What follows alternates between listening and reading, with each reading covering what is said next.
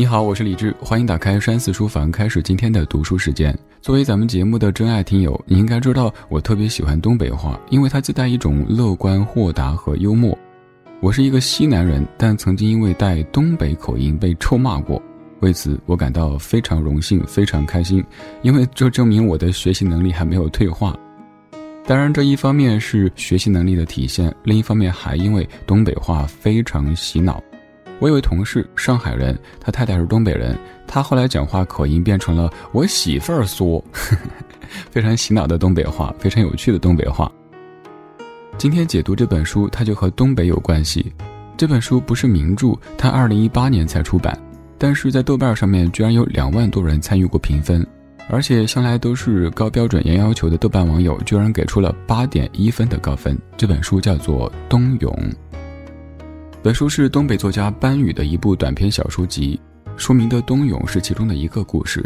书里的每一个故事都发生在东北，冬不只是季节的冬季，也是经济环境的冬季。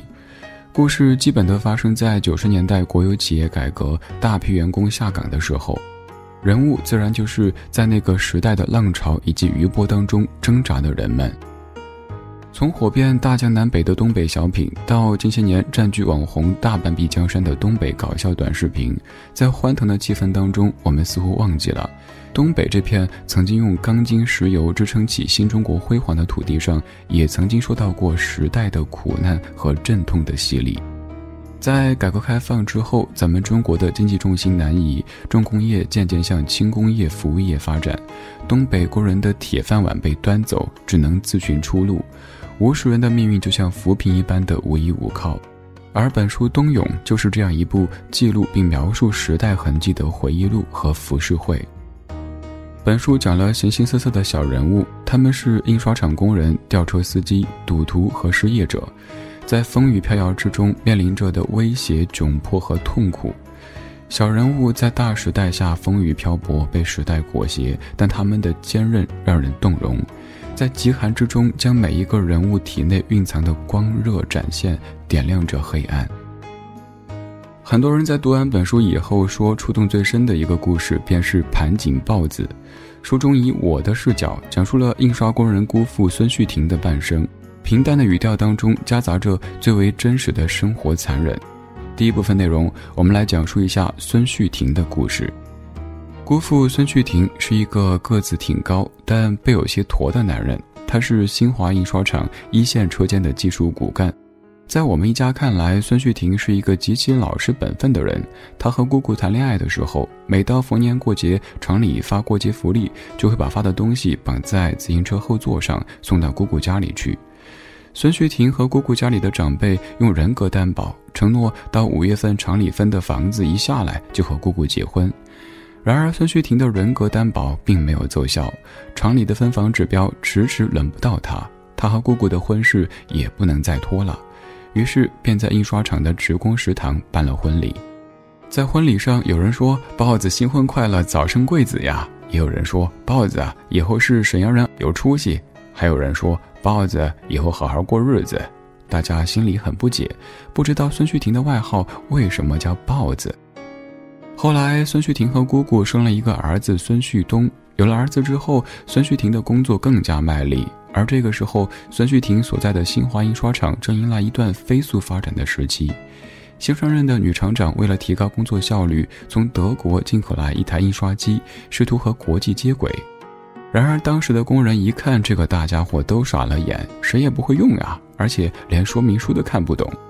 于是厂长承诺，只要能在最短的时间里让这台新买的机器运转起来，每人给涨两级工资，表现优异者考虑升至技术管理岗位。孙旭婷是一个有想法、有干劲儿、有着不同寻常的聪明和果敢的人。他听说此事之后，几乎每天吃住都在厂里，跟同班的几个技术工人废寝忘食地埋头钻研，不懂德语就买来词典，一个字一个字地查。几周过去以后，几个人还真的把这台机器给组装成功了。厂里一听说机器组装成功了，立刻联系报社记者来报道。孙旭婷和工友们都觉得这是一个走红的大好机会。然而，当报纸出版之后，才发现整篇报道都是在恭维厂长如何雄才大略、有先见之明，孙旭婷几人连提都没被提到。不过好在厂长是一个说话算数的人，孙旭婷和工友们都涨了几倍的工资，工友们觉得心满意足。然而孙旭婷却非常不满意，他报告厂长说自己不要工资，只要当时承诺的分给自己的房子。于是，在孙旭婷的软磨硬泡下，厂长终于答应了给他分房子。本以为就这样能够顺利住上新房子，然而临分房之前又出现了问题。本来说好的四楼，在最后关头又换成了顶楼。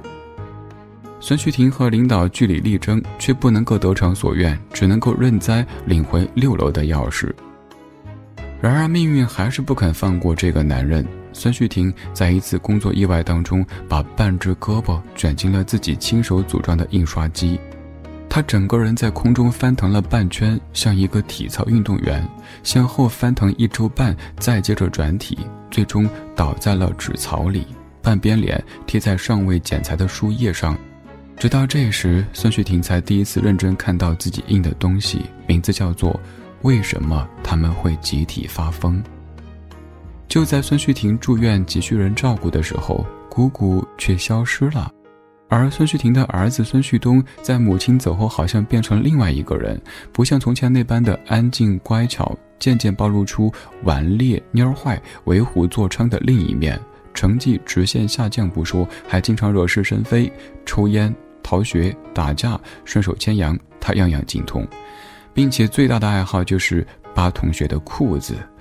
孙旭婷揍过儿子不知道多少次，但他仍旧不知悔改。过了几年之后，姑姑突然又回来了。见面第一句话就是要和孙旭婷离婚。离婚一周之后，孙旭婷的父亲去世了。根据东北的习俗，想要死去的人走得安心，就要在出殡的时候摔一个盆。丧事成不成功，就要看这个盆子摔得碎不碎。然而出殡当天，孙旭婷找遍了家里，都没有找到一个盆子。他只能把咸菜全部捞出来，用咸菜罐子代替盆。第一次摔，由于他下跪的方式不对，咸菜罐子在土路上落下又弹起，最终落到灵车底下。孙旭婷只能爬进灵车下面，将咸菜罐子单手勾出来，样子十分狼狈和不堪。就在这个时候，后面等待的人群当中，忽然爆发出几声浑厚的外地口音，叫喊着“豹子，豹子，碎了他，豹子”。开始只是零星的几声，后来越来越大，越来越多，此起彼伏的嚎着为他鼓劲儿。此后，孙旭婷被厂里安排到外面去推销盗版光盘。然而，当警察到厂里来查处这些光盘的时候，孙旭婷却被当作是替罪羊给带走了。尽管由于印刷厂的罚款缴纳的及时，警察念在孙旭婷是初犯，便把他放了回来。从派出所回来之后，孙旭婷也被迫下岗，开办了一家彩票店。在这里，他遇到了自己的爱情，一个名叫小徐的盲人按摩师。和小徐在一起之后，孙旭婷的生活简单而又美好起来。直到有一天，消失已久的姑姑突然间出现，找到孙旭婷，告诉他自己在外面借了一些小额贷款。抵押的正是孙旭婷家里的房子，平静的生活又再次被掀起了涟漪。有一天，几个壮汉到孙旭婷的家门口，鬼鬼祟祟的小声议论着。孙旭婷立刻明白了，这些是催债的人。这一次，他不再打算向生活低头，因为这套房子是他将自己半只胳膊卷进自己亲手组装的印刷机才换来的，是他半辈子奋斗唯一留下的财富。于是，孙旭婷裸着上身，不动声色地回厨房拿了一把菜刀，朝着来讨债的几个壮汉怒吼嘶喊。瘦弱的他在几个壮汉面前像一只小鸡仔，但是气势却如虎狼之师。这个平日里逆来顺受的男人，终于被生活的重锤压得触底反弹。他真的像是一只豹子，发出奋力的嘶吼。讨债的人一看孙旭婷一副要同归于尽的样子，识趣的走了。就这样，窝囊了一辈子的孙旭婷终于不再沉默，以强硬的方式守住了自己的房子，也守住了自己的尊严。浮浮沉沉，起起落落，豹子还是豹子，只是隐忍多年。有人说，盘锦豹子是最能看见中年人苦楚的一个故事。他就像是站在破裂的冰面上，不知道脚该往哪里踩，因为身上驮着家庭的重担，每走一步都必须小心翼翼。相比平淡无奇的孙旭平，另一个故事《冬泳》当中，人狠话不多的男主竟然和一起命案有关系，这是怎么一回事呢？接下来我们看看第二部分内容。故事的主人公我是一个三十五岁的大龄未婚男青年，这个身份让我感到非常的亲切，又感到受到一万点的暴击。这个主人公我，他的父母为他的婚姻急得焦头烂额，于是，在一年当中，我大概和二十个女孩相过亲，高矮胖瘦、中专大专，各种型号款式应有尽有。这一天。我又被母亲催着去和人相亲，于是我驾轻就熟地和相亲对象随飞约在下午两点的咖啡厅见面。为什么选择咖啡厅呢？因为这是我历经一年总结出来的经验。这个时间段通常已经吃过了午饭，双方坐一会儿，喝两杯饮料，没有额外开销，成本可控。如果没相中，一拍即散，没什么损失。假如聊得比较好的话，到了四五点钟还可以直接一起吃晚饭，继续加深了解。我和随飞聊得很是投机，于是开始交往。有一天，随飞对我说，他想他的女儿了，但是离婚之后，女儿的抚养权在前夫手里，前夫一家人不让他自己去看女儿。随飞想让我帮他去一趟幼儿园，趁他们午休的时间照几张照片给他看看。于是我决定满足随飞的要求，到了他女儿的幼儿园拍了几张照片。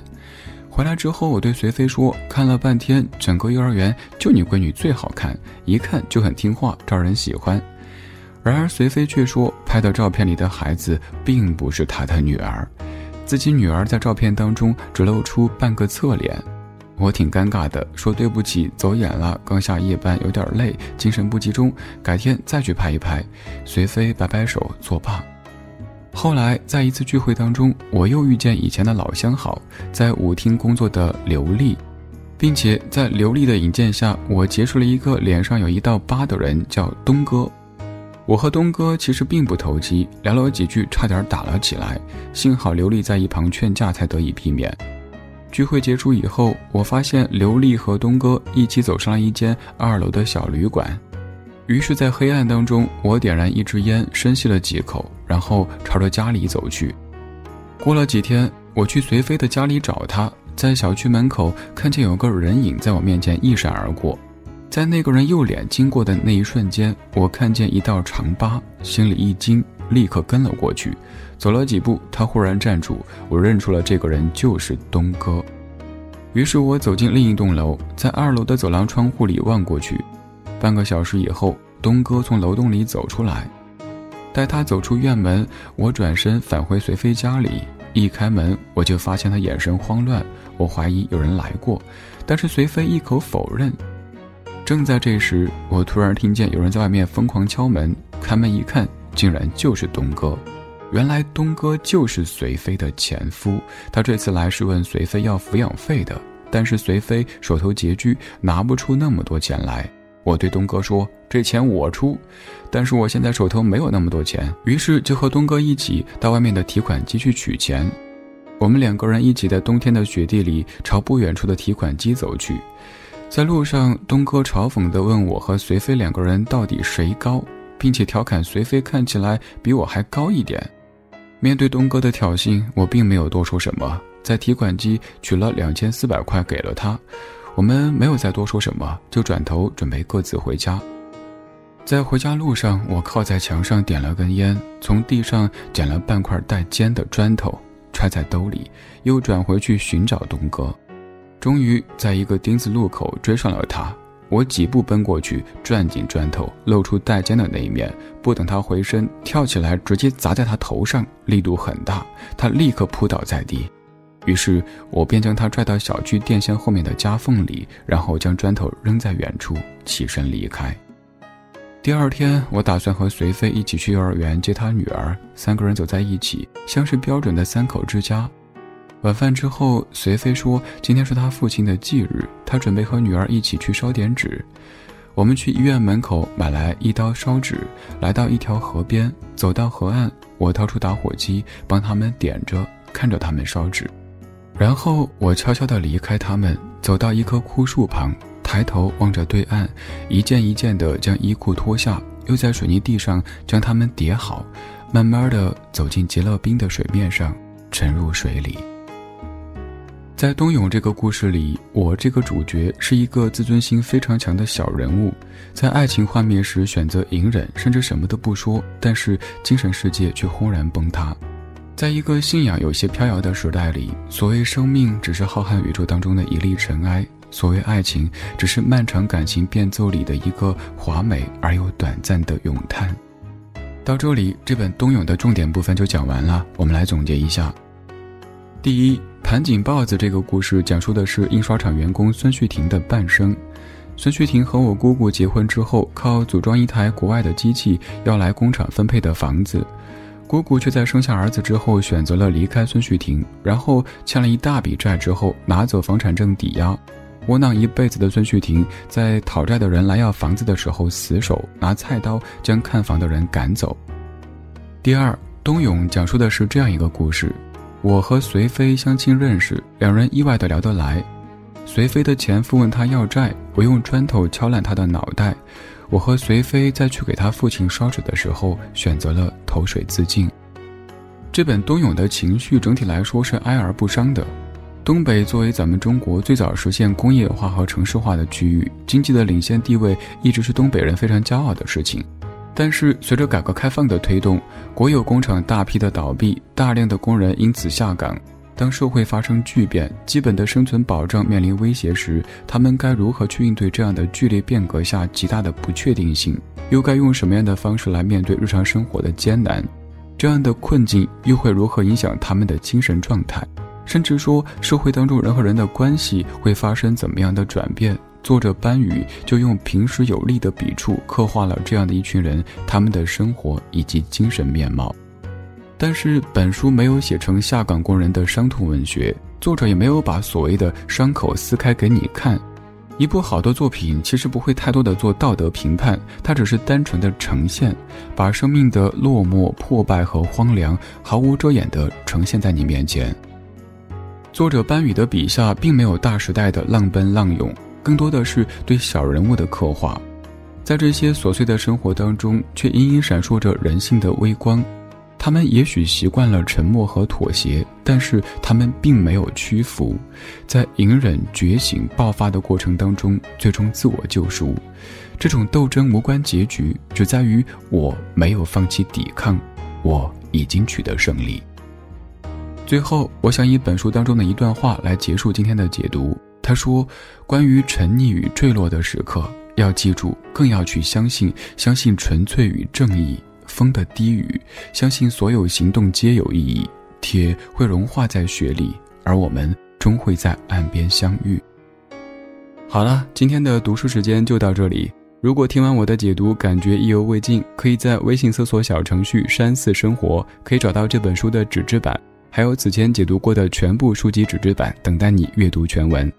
我是李志，这是山寺书房。下期读书会，我们继续梳理见。